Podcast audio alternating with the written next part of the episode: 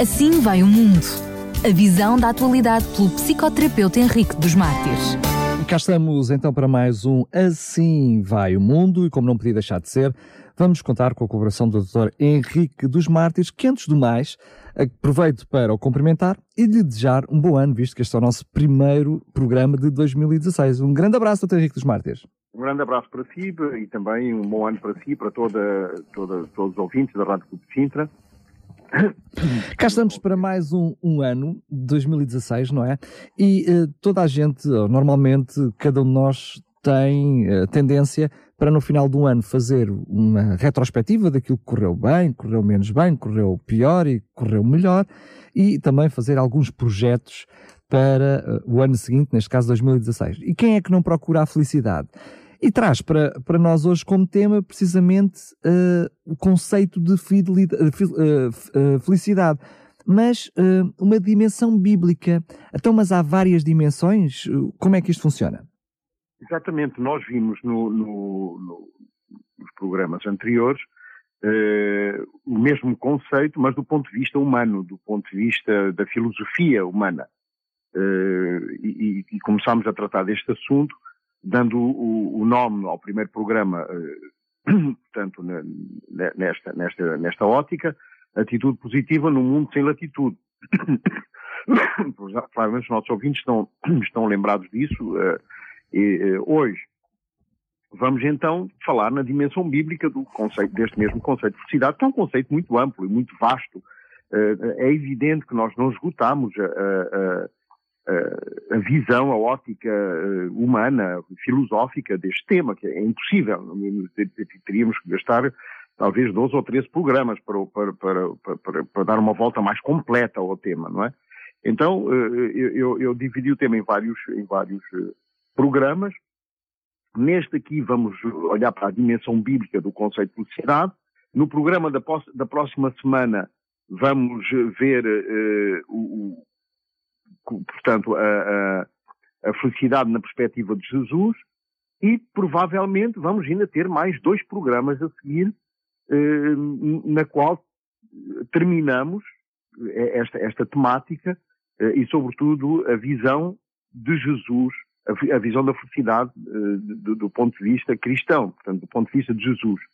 O que é que ele disse da felicidade? Isso ocupa-nos, vai-nos ocupar dois ou provavelmente três programas. Ainda não estou bem seguro se vou conseguir dar a, dar a volta toda em dois programas. Mas seja como for, eh, o que é interessante é percebermos eh, a dinâmica que está no Evangelho ou nos Evangelhos desta estrutura. Aliás, é uma estrutura tripartida, como nós vamos aprender no, próximo programa, e que é muito interessante e muito vasta e muito profunda, e por isso é que eu estou a pensar que vamos dividir isto em dois ou três programas.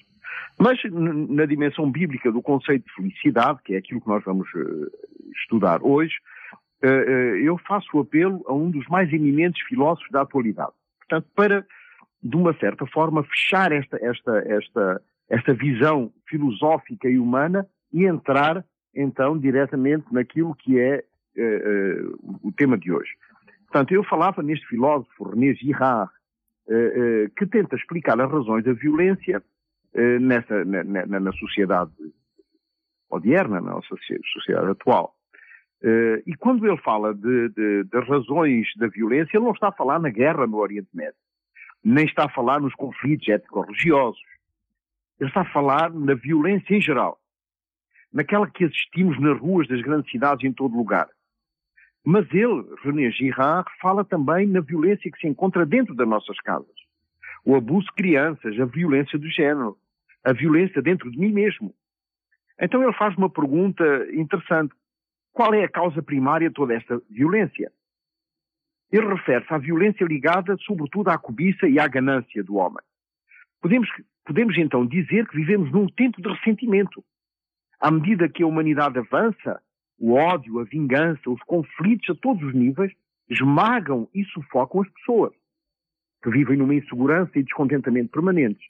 Aliás, esta, esta, esta violência, este ódio, estes conflitos eles sentem-se mesmo dentro das igrejas, dentro do, do, do, ambiente religioso, dentro da caixinha dos santos, como nós víamos aqui há uns, há uns, há uns programas atrás.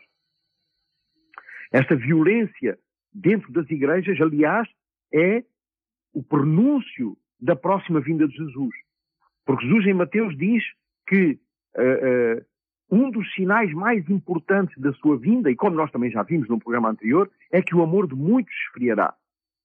Ora, as taxas ligadas à violência hoje em dia, sejam contra si mesmo, ou seja, uh, no suicídio, ou contra outrem, nos homicídios, e até no seio das famílias, e como nós estamos fartos de ouvir mulheres que são assassinadas pelos maridos, namoradas, imaginem, que são assassinadas pelos namorados, um suicídio juvenil que aumenta assustadoramente, podemos afirmar, sem nos enganarmos, que a felicidade é um alvo cada vez mais difícil de atingir na sua plenitude, sobretudo na esfera humana. Quero dizer então que isto é um assunto mais do que pertinente para ser uh, discutido agora, ou seja, a felicidade cada vez mais almejada, mas difícil de alcançar.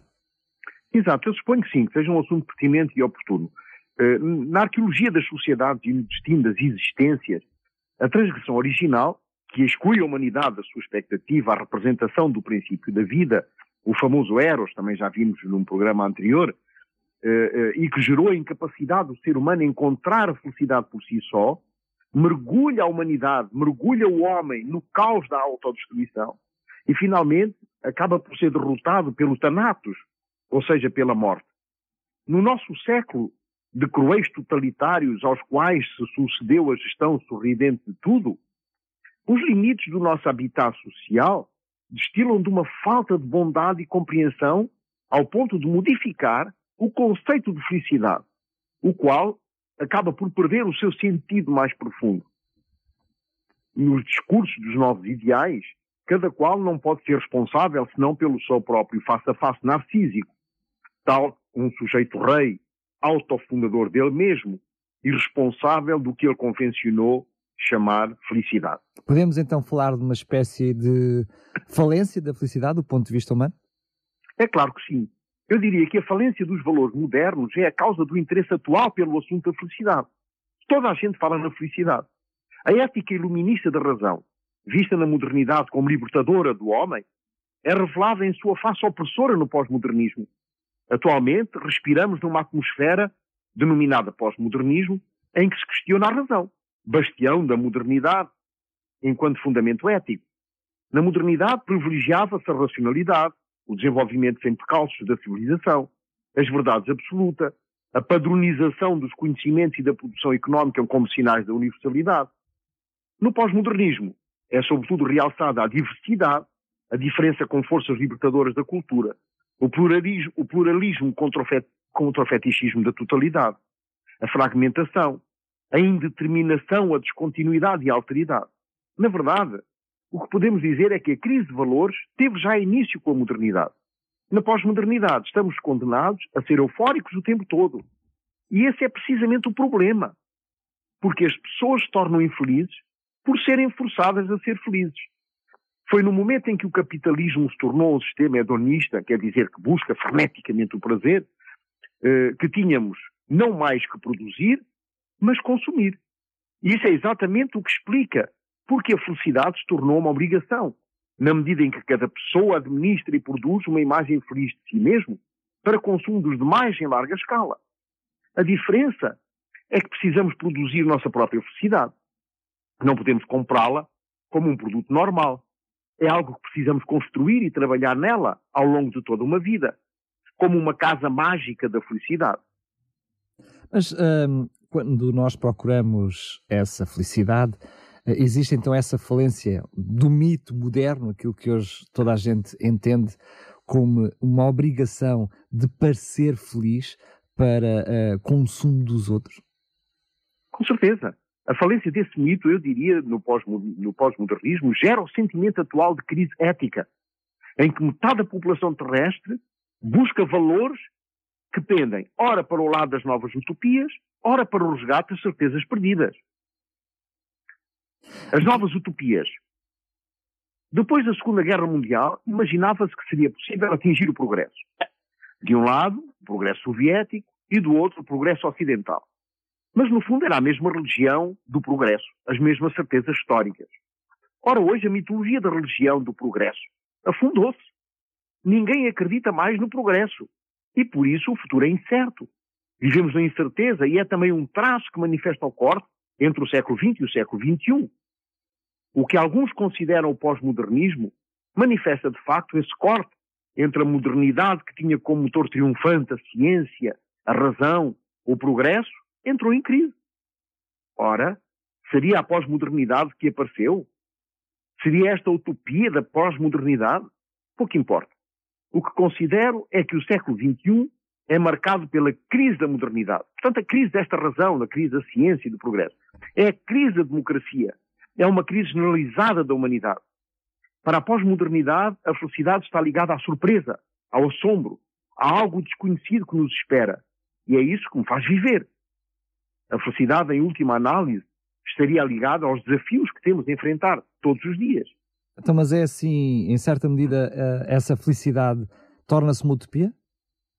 Exatamente. Eu acredito que devíamos virar o tema às avessas e procurar compreender o que faz o homem da pós-modernidade ser infeliz, tentando compreender a felicidade de um outro ponto de vista. Como assim? Este, este, este tal René Girard vai buscar a causa da infelicidade na violência que existe ao nosso redor e, portanto, no nosso interior. E situa a questão fazendo referência ao que se passou no Decálogo. Portanto, os dez, os dez, mandamentos. Exatamente, nos Dez Mandamentos. Como nós vimos no princípio. E nos dez, o último mandamento dos, Dez diz: Não cobiçarás a casa do teu próximo, não cobiçarás a mulher do teu próximo, nem o seu servo, nem a sua serva, nem o seu boi, nem o seu jumento, nem coisa alguma que pertence ao teu próximo. Então, essa noção que está a querer transmitir para nós de, de, procura da felicidade no consumismo, no ter aquilo que os outros têm, parecer aquilo que os outros parecem, quer dizer que, é, que está relacionada com essa noção de cobiça? Exatamente. Porque, uh, finalmente, o problema da pós-modernidade é isso, é cobiça. Olhamos para aquilo que os outros têm e desejamos o que os outros têm. A pergunta que ele faz é porquê? Por que razão a cobiça se torna utópica na busca da felicidade na pós-modernidade, ou seja, através da ciência da razão ou do progresso? Ele pensa que nós, seres humanos, somos seres sedentos de desejo, porque somos habitados por uma falta. Uma carência. Uma, uma carência, exatamente. Como vimos, aliás, no programa anterior. Desejamos o que não temos e depois, satisfeito o desejo, passamos a desejar outra coisa. Desejamos alguma coisa que venha preencher o nosso anseio de plenitude, de realização plena, de satisfação, a que chamamos felicidade. Queremos ser felizes, imaginamos que quando temos algumas posses, seremos finalmente felizes. Imaginamos que os outros são mais felizes porque não têm a falta que nós temos. Pensamos que essas pessoas, por serem admiradas, por serem queridas, por serem populares, têm o que nos falta a nós. Bem lá no fundo, até gostaríamos de ser como aquelas pessoas. O drama, no entanto, está no facto de que não podemos ser aquelas pessoas. Nem podemos ter o que aquelas pessoas têm. É assim que surge o desejo mimético, ou seja, desejar por imitação. E, e esse desejo por imitação produz mecanismos de competição. Estes mecanismos fazem com que tentemos doentiamente atingir os nossos desejos, mesmo passando por cima dos outros, mesmo usando da violência. É essa a marca registada na, da nossa sociedade pós-moderna. Então, mas existe, para além dessa faceta, para além dessa face da, da, da infelicidade, alguma outra face que nos passe mais despercebida?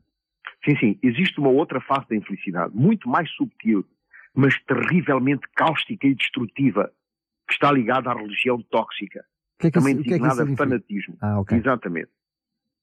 O Evangelho não visa fornecer combustível para alimentar pendores fanáticos, ou criar estímulos para atitudes ostensivas contra aqueles que não se encaixam na nossa habitual designação de santos. As características da porta estreita apontadas por Cristo tendem a tornar-se mais nítidas, mais objetivas, à medida que avançamos no tempo para o fim da história do pecado.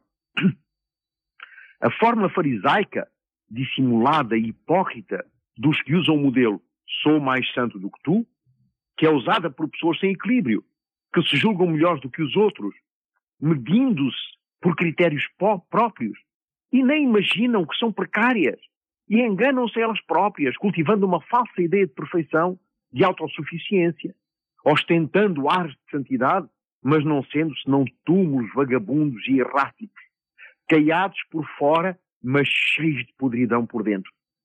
Deus, com o seu olhar presciente, olha para o coração e desvenda o interior em decomposição. Arranca a máscara e vê uma realidade corrosiva, sarcástica, mordente, insuportável e irónica. São os que se arvoram em detetives do seu próximo. permanentemente à procura das fraquezas alheias, do mínimo deslize ou descuido. Um pequeno lapso, e lá estão os James Bond do cristianismo, prontos a apontarem na observância de princípios, a maior parte das vezes idealizados. Só são infelizes, como, só são, só são, só são infelizes, mas também infernizam a vida dos que procuram ser felizes. Muito Só bom. não são infelizes. Claro, exatamente, eu, eu entendi. Mas, um, doutor Henrique dos Martins, eu percebo não é, que o consumismo, se quisermos o capitalismo, uh, e nem o, o, o pós-modernismo, uh, este tal cristão túmulo acusador, se nada disso garante uh, a felicidade e nos traz real felicidade, Uh, se não produzimos apenas uma espécie de máscara, se quiser, de teatro de felicidade, ou então, uh, como utilizou a aparência de felicidade, todos nós queremos aparentar o que realmente não somos, mas uh, qual é o segredo para se atingir realmente a felicidade plena, aquela, a, a, aquela que, que, que não só aparenta, mas a que é? Se é que ela existe, claro. Diz muito bem, porque na realidade todas as coisas têm um segredo. Lembro-me de uma história de alguém que tentava entrar no seu quarto de hotel utilizando uma chave eletrónica. Tentando várias vezes sem sucesso, toma o telefone do corredor e liga para o recepcionista. Este insiste que a chave está boa e que é só uma questão de tentar de novo. Nada feito. O moço resolve subir ao andar, coloca a chave na ranhura, com a ponta do pé levanta ligeiramente a porta e, empurrando-a com o ombro, a porta abre-se. Havia um segredo. A felicidade plena também tem um segredo. E como todos querem ser felizes, vamos procurar conhecer o segredo. Muito bem. Então, se todos querem ser felizes, porque é que nem todos o são? Não conhecem o segredo? Exatamente. O ser humano é movido por desejo de felicidade, que é o tal Eros, que nós já falámos aqui várias vezes. Assim como o automóvel se move através de um combustível, o que move o ser humano é o desejo de ser feliz. O ser humano levanta-se com o desejo de ser feliz, casa-se com o desejo de ser feliz, viaja porque quer ser feliz, come porque quer ser feliz. E, aliás, as pessoas que estão a ouvir este programa neste momento o fazem porque querem ser felizes. Mas para ser feliz não basta querer ser feliz. Se do querer ser feliz dependesse a felicidade, todos, todos seriam, nós seríamos né? felizes. Exatamente. Por isso existe um tal segredo para a felicidade. E esse segredo se encontra na Bíblia. Os únicos que vão ser felizes neste mundo são aqueles que encontram o segredo da felicidade na Bíblia. A palavra de Deus. No Salmo 119, versículo 1 e 2, encontramos a revelação desse segredo. Diz o Salmo: Como são felizes os que andam em caminhos irrepreensíveis, que vivem conforme a lei do Senhor. Como são felizes os que obedecem aos seus estatutos e de todo o coração o buscam. Que a palavra, como são felizes os que andam em caminhos, ao lá que tem uma conotação de permanecer, ao lá permanecer, nos caminhos irrepreensíveis. Não é andar um dia ou dois ou três meses, mas é andar permanentemente. Significa continuidade. Exatamente. Neste texto, aparentemente simples, somos, no entanto, confrontados com algumas afirmações complexas, profundas e penetrantes. Portanto, aqui no Salmo 119 aparecem várias formas de exprimir, de exprimir o termo a lei do Senhor. Aparece lei de Jeová, caminho de Jeová, estatutos de Jeová, juízos de Jeová, conselhos de Jeová, palavras de Jeová, mandamentos de Jeová, para se referir simplesmente à Bíblia. É necessário que consigamos assimilar algumas noções contidas no texto. Primeira noção. A noção que nos aparece em primeiro aqui neste texto é andar em caminhos irrepreensíveis. A palavra hebraica traduzida por irrepreensível, talmim, tem um significado completo, inteiro, que não lhe falta nada.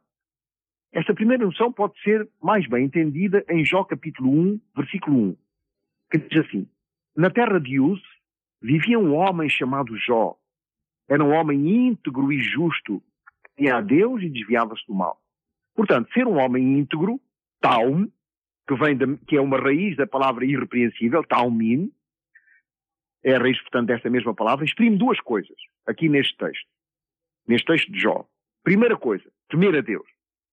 Temer a Deus é desenvolver uma capacidade tal que possamos perceber com extrema precisão que Deus está sempre presente. Tem um registro de tudo o que fazemos, dizemos e pensamos. E que somos convocados em permanência a, subir, a, a assumir a responsabilidade das nossas condutas. Portanto, aqui assume a conotação de um respeito profundo a Deus, que está sempre presente. Se todos aperfeiçoássemos esta aptidão de ver Deus ao nosso lado em permanência, talvez fôssemos mais cuidadosos face ao pecado. No livro de Hebreus, no capítulo 12, 28 e 29, este princípio torna-se ainda mais claro. Visto que recebemos um reino, diz, diz Hebreus, que não pode ser destruído, sejamos agradecidos e agrademos a Deus, adorando com profunda e santa reverência, porque o nosso Deus é um fogo consumidor. Na Bíblia, existem algumas regras explícitas sobre o significado de temor do Senhor para os cristãos. Entre elas, o crente deve, primeiro, desenvolver um estado de santidade e pureza. Depois, ser fiel a Deus. Adorar exclusivamente a Deus como o único Deus. E depois, aborrecer o mal. E por fim, viver uma vida de sabedoria e fé em Deus. Esta é a primeira, portanto, é uh, a primeira conotação que é exprimida aqui no texto de Jó. Mas existe uma segunda conotação, que é desviar-se do mal. Portanto, diz, diz, o texto, e eu repito para nós percebermos, não é? Uh, diz assim: Na terra de Deus vivia um homem chamado Jó, era homem íntegro e justo, temia a Deus e desviava-se do mal. Portanto, já vimos temer a Deus, desviava-se do mal. Desviar-se do mal é fugir de tudo que contamina o pensamento, os desejos e de tudo o que desonra o nome de Deus. O mandamento, não tomarás o nome do Senhor teu Deus em vão, obedece a este mesmo princípio. Quando tomamos o nome de Deus, ou seja, quando nos afirmamos ao mundo como cristãos, tornamos-nos responsáveis por tudo o que pensamos, fazemos ou dizemos. Porque nos configuramos como testemunhas de Deus perante os outros. E esta é a primeira noção. Portanto, andar em caminhos irrepreensíveis. E vimos que andar em caminhos irrepreensíveis tinha a ver com ser íntegro de Jó. E ser íntegro é temer a Deus e desviar-se do mal. Mas isto é uma segunda noção permanecer no caminho, ao lado, como nós dissemos, permanecer. Permanecer perto de Deus significa ter uma vida de dedicação e de comunhão com Deus. Senão, é impossível permanecer perto de Deus. Esta vida precisa ser cultivada todos os dias, através da oração, do estudo atento e profundo da palavra de Deus, da comunhão de uns com os outros e da partilha do conhecimento dessa palavra. Em João 15,4 é-nos dito: Permanecei em mim e eu permanecerei em vós. Como não pode o ramo produzir fruto em si mesmo, se não permanecer na videira, assim nem vós o podeis dar, se não permanecerdes em mim. Este é o resultado de permanecer perto de Deus. Ele permanecerá também perto de nós. Terceira noção. Obediência aos seus mandamentos ou prescrições. Deuteronômio 10, 12 a 13 diz: Agora, pois, Israel, o que é que o Senhor teu Deus requer de ti? Senão que temas o Senhor teu Deus, que andes em todos os seus caminhos e o ames, e sirvas ao Senhor teu Deus de todo o teu coração e de toda a tua alma, que guardes os mandamentos do Senhor, os seus estatutos, que hoje te ordeno, para teu bem. Jesus respondeu à mesma questão da obediência quando disse: Aquele que tem os meus mandamentos e os guarda, esse é o que me ama. E aquele que me ama será amado do meu Pai. O problema da, da obediência aos mandamentos alicerça-se nas memórias da educação familiar. Aprendemos a obedecer por medo e não por amor. Esse padrão educacional levou algumas denominações cristãs a propor uma teologia sem lei, onde a lei de Deus teria sido abolida na cruz e, por consequência, a manifestação de um reino sem lei, nem grei. A tal salvação pela graça que não nos livra da, da lei, não é? Exatamente. Essa ideia remete à noção de um reino caótico. Já imaginou um reino um, sem, sem, lei, sem grei, sem nada? Por outro lado, a educação também nos ensinou para conseguirmos uma migalha de gratificação dos nossos pais, nem que fosse só um sorriso, tínhamos de ser obedientes e portar-nos bem. Como se nós soubéssemos o que é portar-nos bem. Ninguém sabe o que é isto. Dizemos às crianças, porta-te bem, mas nem ela sabe, nem nós. Surge então um outro padrão educacional, que leva alguns ao legalismo. Obedecem não por amor, mas por, para parecerem bonzinhos e serem gratificados com a salvação. Seremos muito mais felizes se obedecermos a Deus, porque o amamos e queremos obedecer ao que ele manda.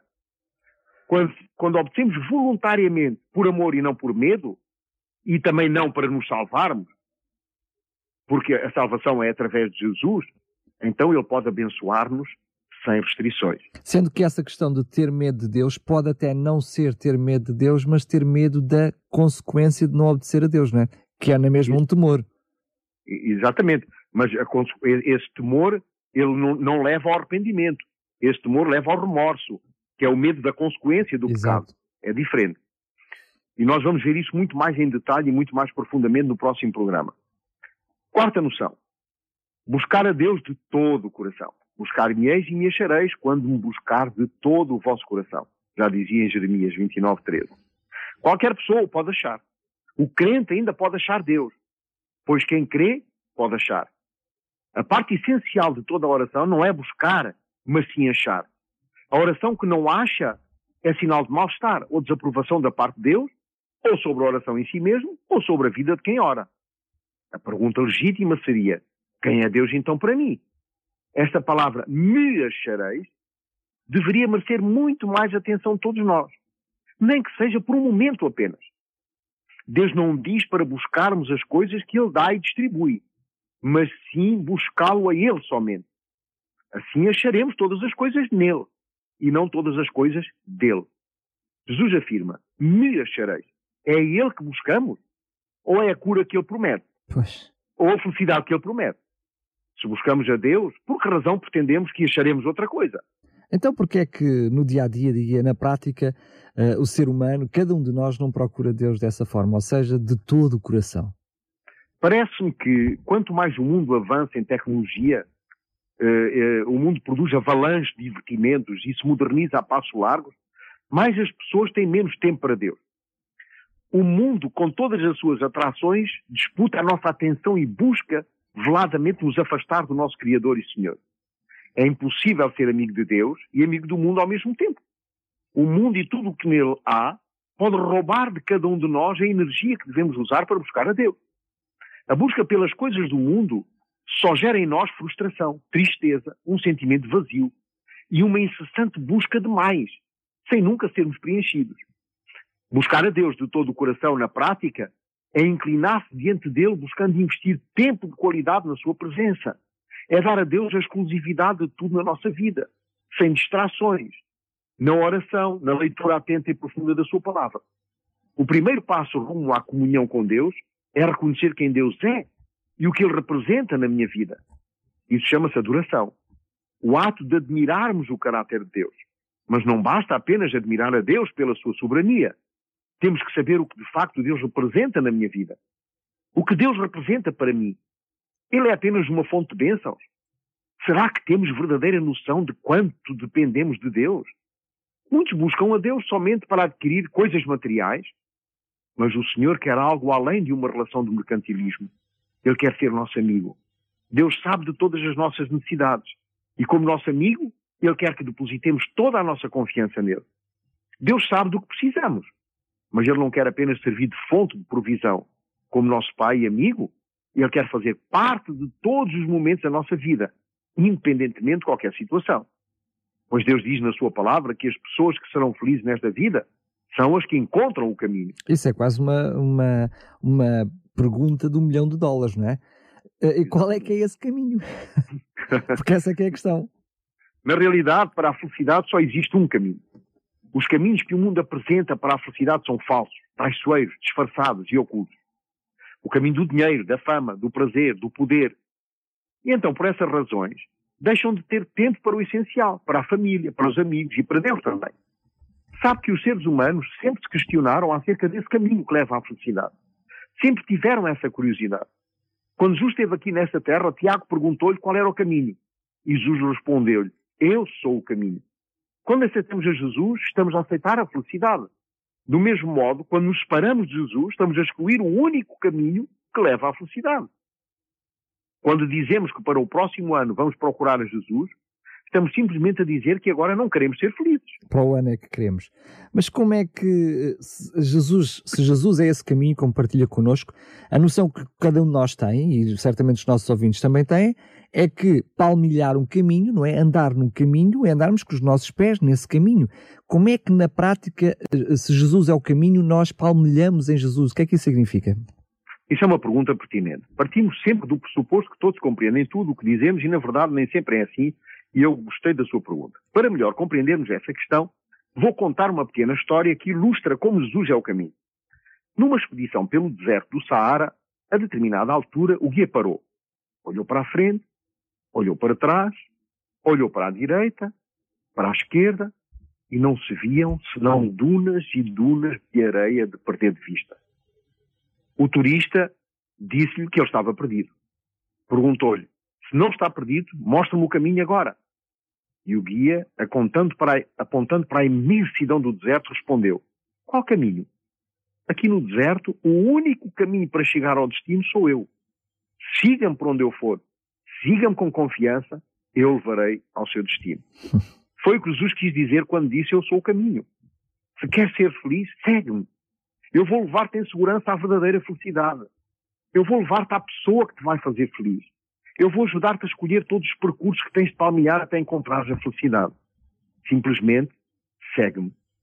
E agora, que decisão tomar? Como encontrar o caminho? Como fazer para seguir a Jesus se eu não o vejo? Tudo o que é necessário para seguir a Jesus está na sua palavra. Queremos encontrar um lar, um lar feliz? Na Bíblia estão todas as indicações para isso. Queremos ter filhos que cresçam como, como palmeiras plantadas à beira de um riacho? Encontramos o segredo na Bíblia. Aqui está o segredo para uma mordomia correta do dinheiro, de modo a que ele se multiplique. Também é aqui que se encontra o segredo para ter uma boa saúde. O segredo para perdoar alguém que nos magoou e que está cristalizado no nosso ressentimento, que nos está a extinguir e a exterminar paulatinamente. É na sua palavra que o encontramos. Se queremos perdoar quando não conseguimos, é na palavra de Deus que encontramos o segredo.